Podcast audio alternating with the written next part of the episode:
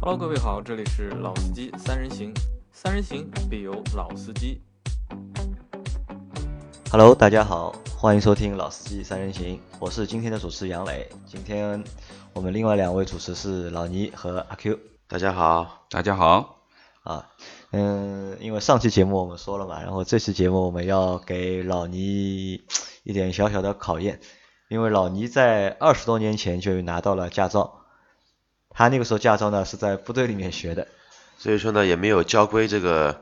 考试的一个过程，对的，因为他没有正通过一个就是没有正正式的啊，通对，过，他没有正常去做过那个就是呃交警就是交通法规要求的那个就是考试的流程，然后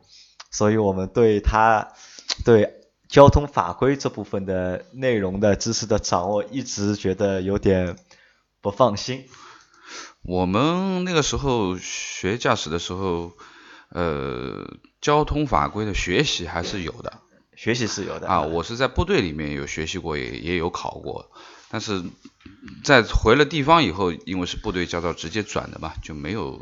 经过过这对个那这那个个考时试候的交规和现在交规其实也已经隔了二十多年了嘛，其实应该有一些改变吧。其实交通法规每年都有都在改变嘛，就对每年都会有一些新的条例，或者是不可能它就有的城市不同城市之间还有会有一些不同的条例。它有一呃个地方条例，国方国家的条例，然和地后还方有的一条个地方的一个条例。那所以我们这期的主题就是老司机考新交规。 老倪做好准备了没有？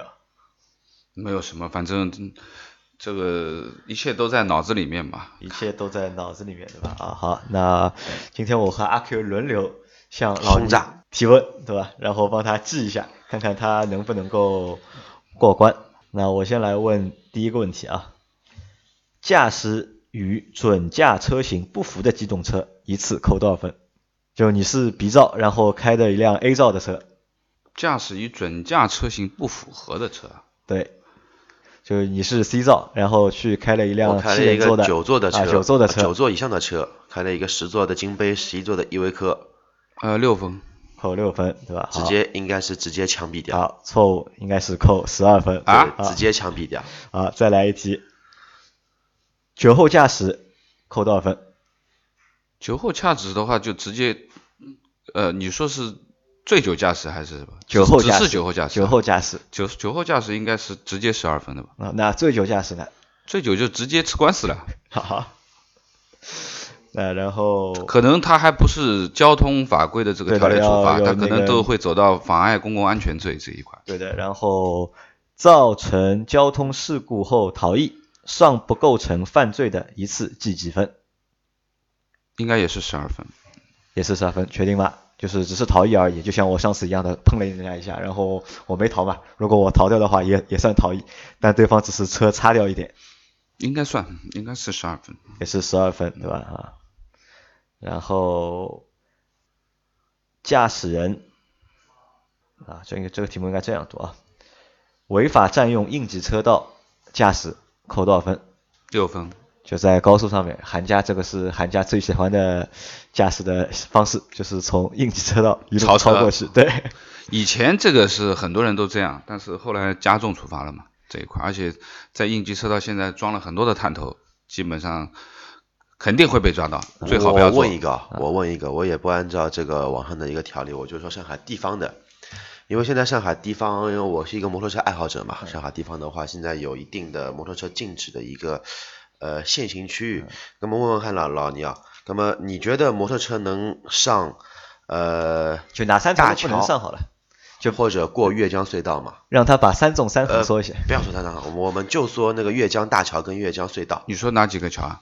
南浦、杨浦啊？南浦、杨杨浦、卢浦、卢浦，还有我们就说市区的吧，像郊区间先不说，然后市区的话，你像还有隧道，达浦路隧道延安、复兴路隧隧道、延安路隧道，然后摩托大车连是路否隧可以道通过？我们就说能不能通过隧隧道，具体哪一条我们到时候再说呗，再往下说。就你认为的摩托车能不能走大桥或者走隧道？我认为隧道应该是不可以走的。嗯，那大桥呢？大桥可以走吗？呃，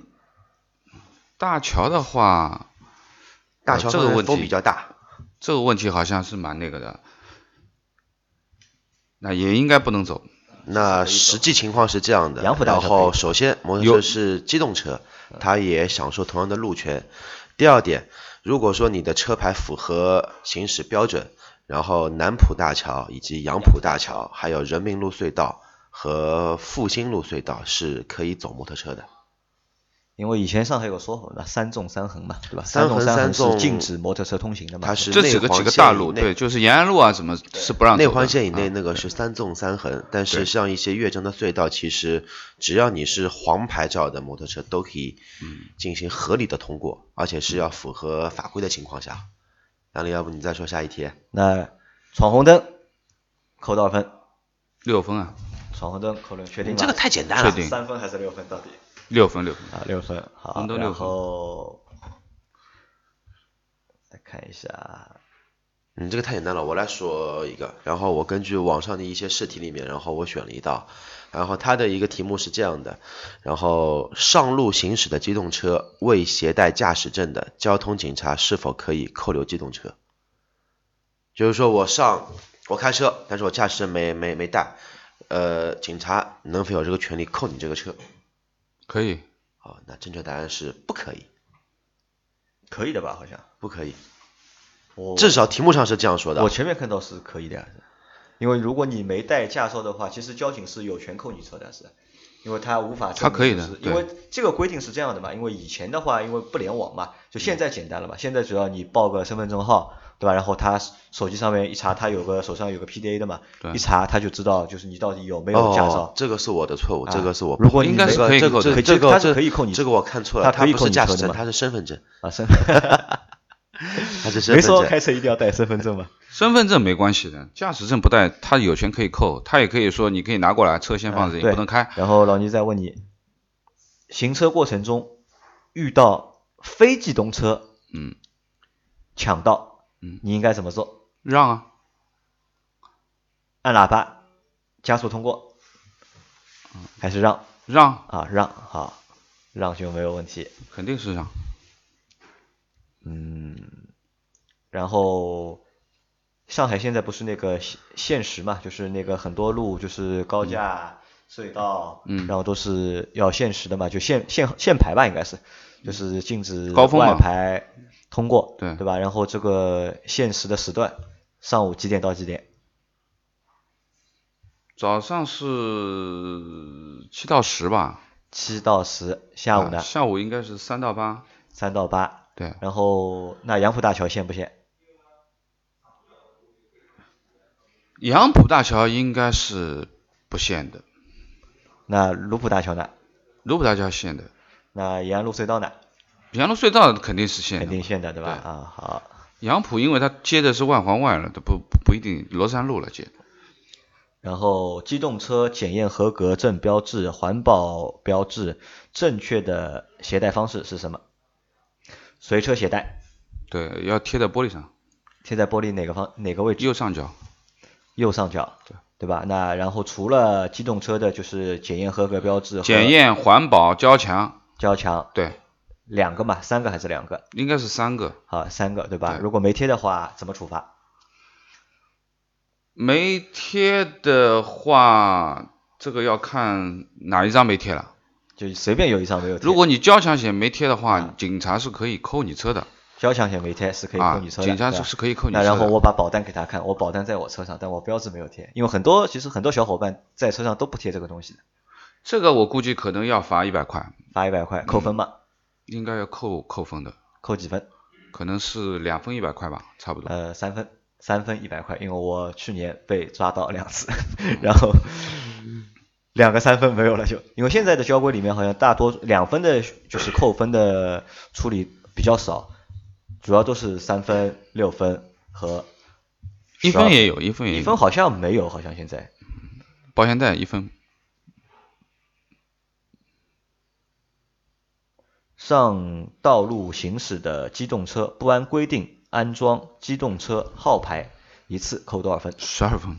那还有哪些是违规的，也会被扣十二分？就是和牌照有关的，遮挡号牌、遮挡号牌、涂改号牌。涂改、遮挡这些都是要扣十二分的，反正跟牌照有关系的就是十二分，不用去看。啊，我昨天在网上看到一条新闻，就是视频新闻，就是真的，就是在南京好像就有一个司机买了一个就是可以变号牌的那个翻版，翻板，啊然后 摁一下就会翻一下，摁一下就会翻一下，然后在马路上被交警抓住 了，然后很搞笑的，然后这个以前淘宝有很就多啊、啊，交警就不停的就调侃他，就 说你这个是高科技。这个绝对高科技了。然后阿 Q，你再问他几个，我再看啊，呃，就问一个常规的老倪，嗯，现在马路上实线变道，然后正常的话是怎么样做一个处理？实线变道实线变道啊，啊，实线变道应该也也是三分，然后罚多少钱？两百块吧，啊，对，这个没问题的。然后我再问你，驾照十二分被扣满之后该怎么处理？上课啊，培训一天，考试考试对吧？重新那个然后老倪，你现在知道不知道？就是现在目前就是上海就是考驾照的一个基本的流程是怎么样的？啊我还真你不清知楚道吧？哦我考驾照的流我我程，问老倪，啊，考驾照的流程 对，不知道，不知道啊。这个没关心过就。新的学员考个驾照，新学员嘛，你肯定是先驾校里面去学嘛，可能听说现在是按照课时来算的嘛，要去按指纹的课时嘛，你必须得多长时间的课时要达到，然后你才可以进入到小路考，申请小路考，对吧？然后小路考结束以后，然后你通过了，对吧？没被关掉，那么你再进行大路考，大路考出来基本上就可以拿驾照了嘛，对吧？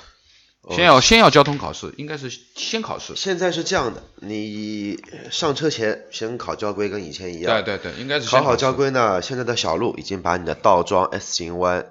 呃移库全部放在这里面了，嗯一次性全部要通过，通不过就重新来。然后呢，小路考好之后呢，再考大路，大路考好之后呢，驾照我们以前就可以拿了，就等警察敲一个章就可以拿了。嗯现在呢，还要再重新再复审一次，复考一次交规。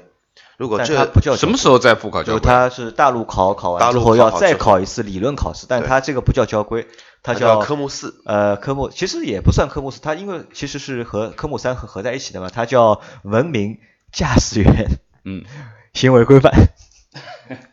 就让你看视频，然后看视考一频次之啊后再问你问题，就比如说他让你看段视频，让他让你说出这个事情那当中。如果说这个没及格，又关掉啊？啊又关掉，没再有重来啊关掉再。再继 续然考，后隔十天再考，所以说比以前的话会严格很多吧？好事，我认为这个绝对是好事你觉得是好事啊，我绝对是好事。那我们现在就是就是老倪刚刚也考了嘛，对吧？我们也刚考你，就是你大多数百分之九十的题目，包括九十五的题目，其实你你都能做，对吧？因嗯为这个能做，无非我觉得是两点，一点就是一方面，你平时在开车时候比较留心驾驶习惯还是驾驶习惯会比较好，我是很守规矩的，我对是吧？很因守为规矩其实交通法规的就是原则还是就是让大家去守规矩嘛，对吧？还有一个呢，就可能就是你对平时的一些政策啊，或者是一些法规啊，也会比较去刻意的去了解。我我是这样感觉啊，就是因为交通法规这个东西，呃，哪怕是二十几年前学的交通法规，其实也是主条都不太会变的，就是对一主些条不会常规的啊，变对嗯你你你你应该在路口让行人啊。高速公路的限速啊，城市道路的限速啊，路口进入口的限速啊，城市道路入口限速啊，等等，其实这些都是我们讲的这个标准规范的。前面说的其实是一些我们说的零随机的这些东西，路上碰到的一些情况。那么包括还有很多标识问问题啊，因为我们我们今天在聊的这个都是问答型的，很多其实是交通标志啊、转弯的标志啊、直行的标志啊、是不是掉头的标志啊、进行的标志啊，它有很多呢，它有指示标志、引导标志、禁令标志等等。其实这个其实是日常在开车当中，其实你马路上都能看得到的东西，你天天都在看的这些东西。那么这这么多年下来呢，多少的就是说，我觉得主的东西不会有太大的问题。那么可能每个地方的这个交通法规不太一样，根据它的城路、城市道路的规划各方面的东西，可能有一些区别，应该是八九不离十。对，说实话，中国的普法工作做的其实并不是太好，但我觉得交通法规这一门这一科的法律，可能是中国所有法律当中就是普法程度相对来说是比较比较算完善的算一高个嗯的了，算算高的，因为为知你道要的人还是因为你要这样，样想，那个交通法规，我们的日常交通可以说它是直接关乎到我们民生，啊，不光是民生，民生和生命都可以完全是关注得到。小旭，你当时考交规的时候是一次过的吗？我不是一次过的，你不是一我次是这样的，我是先考摩托车驾照，全部都是一次过，然后考汽车的呢，在家考然了，后在加考，加考的时候的话呢，交规是两次过的，因为里面有很多的题目已经更新了，更新了，嗯。然后交规两两次过，别的都是一次过。反正在我认识的所有的朋友里面，李生好像是交规拖的时间最长的一个，因为他我记得他交规大概将近拖了六个月，大概就是车都买好了，然后停在家里， 就学车之前就是先买车，然后再去学车，然后车停在家里六个月之后才刚刚过了就是交规。然后他反正就是老是考不出嘛，因为里面有，因为上我不知道外地的考试是怎么样，因为上海的考试是有里面会有必对题，然后你必对题是不能错的嘛，就是大家做一百道题目，然后一一分一题嘛，然后九十分合格。但是如果你错了一道必对题的话，那就全错了，就就就考试就不能合格。我当时就是的，就我考的时候是错了一道必对题，然后就关没有掉过。然后是第二次，大概隔了两个星期再去考第二次。那第二次的时候差不多啊，就就过掉了。但其实这个东西我觉得还真的还蛮重要的。但是在学的那个过程当中，其实没有上过课嘛，因为我在学驾照时候没有老师没有帮我们上过，就是交通法规那个，就只是发了本书，然后老师说你回去把书背出来就可以了。现那个时候还不像现在，你看现在有很多 A P P 啊，或者网上有那些就是试题的，就是测试啊，或者模拟的考试啊，那个时候其实没有嘛，只有一本书嘛。然后只是在考场的考场的，就是考场里面会有一些电脑，你可以自己就是去模拟上面试一下。做但模拟嘛，但买那那个模拟票啊去做模对拟的对的对的考试，以但呃那前都个这很样。慢，我我记得我是那次考试是，我我们那个师傅是早上三点多来接我的，然后我是四点到的南汇的两考场不是三考场去考那个交规，然后我问他为什么那么早，他说早点去排队，去的晚的话可能要排到下午。对，那里是三考，哎三但但是我一直觉得，我一直想问听众一个问题，如果听众对这方面有有有有有有有有经验的话，可以跟我们说一下，为什么我们之前学驾照会有一个习惯，就是总是要凌晨三四点钟偷鸡摸狗，凌晨起床去做一系列的一些倒装入库的这么一些练习，啊，我告诉你，哦我实在搞搞不懂。原因有原因有几个，一人多，就是在我学驾照那个是大概是零五年的时候学的驾照，然后零五年学驾照那个时候其实我不想学嘛，但我丈人觉得就是我有必要去学嘛，然后让我老婆和我一起去学的驾照，然后那个时候呢就是出了一条政策，狗屁的政策是什么呢？就是其实是条谣传，就说从一六年开始考驾照会加夜考。就是夜路考嘛，就是回随机会抽抽那个就是夜路考，夜路考因为我们之前学的都没有夜路考嘛，都是白天去考那个哦大哦路我的觉嘛。得我我零七年学的驾照的时候，已经 类似于有夜路考，啊你你想就跟你一样，其实教没有嘛，教练凌晨三点钟打电话跟我说，其实就我夜路四点钟对吧到你家门口来接你，我们去练练，我我我我我们去练车。我四点钟出门，天又冷，冬天嘛，七点钟天才刚刚开始亮，整个四点钟出门天就是黑的。然后就去考嘛，然后因为传说就是有夜路考，然后很多人觉得呢，就是夜路考之后呢会加提高难度嘛，就可能就通过率会比较低，没有什么难度我觉得然后都都都急着挤在一起去学那个驾照。然后我就告诉你，那天我是四点多到的三考场，但是然后你知道我排号排到几点？我排号排到下午四点。那你应该我通在宵那去里排，我在那里就是待了就是十二个小时，然后人都傻掉了。然后我开始的时候一直在做题目，做题目，全对，全对，全对，全对，全对。轮到四点考试的时候，我就有点头有点晕了，然后就导致第一次考试没考出来。然后那是那是一次高峰啊，就是考夜路，然后传说要考夜路了，然后学驾照人一下就多起来，那是一次高峰。还有一次我记得是说要涨价了，因为我学的时候好像就四千多块钱。便宜的，就我学大概四千五，也不知道是四千六，就是考那个驾照嘛。然后过了大概半年的时候，号称要涨价了，说要涨到一万块，也不知道八千块。然后又是一大波人去考驾照，反正中国人多嘛。因为我那个时候，你想，我们一辆车，我一个司机就是一个师傅，然后带四个学员呀，有时候甚至会挤五个人。那所以的话，如果你不早去的话，可能就是你都没有场地，一是没有场地嘛，二早去的话有个好处什么呢？就是路上会比较空，就师傅呢，可能在去的路上过程当中他会让你开，就是那个时候如果只有五点多六点多，马路上车比较少，如果你真的挤到七八点的话，到了上班高峰，其实他也不敢让你在路上多开的嘛。这个其实也我觉得也是，就是师师傅也是出于就是让你安全，安全的一个考虑，也也出于他省心嘛。其实他早上带一波人，对吧？他如果他四五点带一波人，然后他下午再带一波人，对吧？他就一天就下完了呀，对吧？他就因为他们其实相对来说工作还蛮清闲的，就是因为那个时候钱好赚嘛，那个时候驾校师傅好赚，很多人都是买个两辆车，买或者买个三辆车，改装成那个就是教练车，教练车，然后放在驾校里面承包的嘛，然后再找几个人把那张就是教练的参考证考出来之后，就可以去做这个生意的嘛。因为当时我学驾照时候是家里的一个亲戚嘛，他在做这个生意嘛，就等于就是他安排了他的一个教练，然后带我们让我们去学这个车。然后现在我问他，你现在还有几个几个老师在手上？他说已经没有了，就这个生意已经不好做了嘛。他现在就是现在就是自己在做做教练嘛，就所以说这个其实和中国国情吧，我觉得也是中国在中国考驾照还是蛮有中国特色的嘛。不过总的来说，其实我们也是从相对来说比较宽松的学驾驶的这样的一种一种规则吧，或者说一种潜规则，逐渐转型成现在相对来说已经比正规较了正轨，已经走上正轨了。因为我我昨天上网看了一下，就是现在学车就是很人性化的，就以前我们是没得挑的，就是你说几点就几点，你说一他师傅说一辆车上几个人就几个人，现在我看都有的挑，你可以选时段，你是上午还是中午还是晚上，包括就是你是想师傅是一个人带两个人还是一个人带三个人，哪怕如果你多付点钱，你多付个几千块钱，师傅可以一个人带一个人，那这个其实也是可以的，就这个就真的就是比以前要人性化很多了。以前我觉得非常不人性化，师傅都很狠的，都很凶的。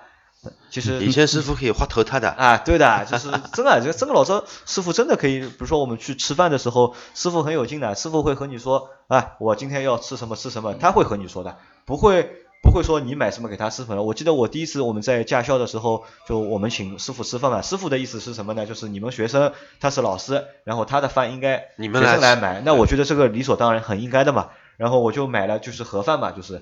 然后师傅说你人最小，对吧？你其他人都是年纪都比较大了，你你你请大家吃，那我就给大家一人买食堂里面一人买了个盒饭。师傅说他不吃，师傅说他要炒菜，他妈我说你不嗯吃拉倒。你没有把盒饭扔啊，扔到这他这个倒头没有，上去我吗？说你不吃拉倒。然后师傅还不是还抽烟嘛，嗯，因为我那个时候我抽的是六块钱的中南海，然后师傅说他最少要抽那个利群，然后不抽我的烟。我大概就到最后考出来的时候，我就买了条烟送给他，算算作感谢。那其实这个怎么说呢？就是我觉得还是就是中国特色嘛，就是还是比较具有就是对，因为在中国那一个特色阶段，就是中国发生的这些事情，所以说呢，目前也开始正规了，有个性化的一些选项，你可以一个人包一台车，甚至我看到新闻有说外地一些别的城市啊，有奔驰的那种教练车，嗯，奔只驰要的教对，练车只要你肯付钱，嗯好现在已经市场经济了嘛，那其实我们今天为什么要做这期节目呢？其实一是要考一考老倪的就是交规的他的掌握程度，第二个你呢你还满意吗？啊、还不错，我觉得不错。本来以为可以考倒你，但其实还结结果还不错。然后嗯还有一个原因呢，就是我们为了说我们的下一集，然后我们下一集可能会去谈一个比较沉重的问题，就是中国的交通事故的死亡率为什么会是全球第一？那这个问题可能会比较沉重一点，但也我觉得也值得大家去讨论的。那这期的节目我们就先到这里，然后我们到下一期我们再去讨论这个问题，好吧？好的，那这期就到这里，谢谢大家，谢谢大家，下谢期谢再聊。再见。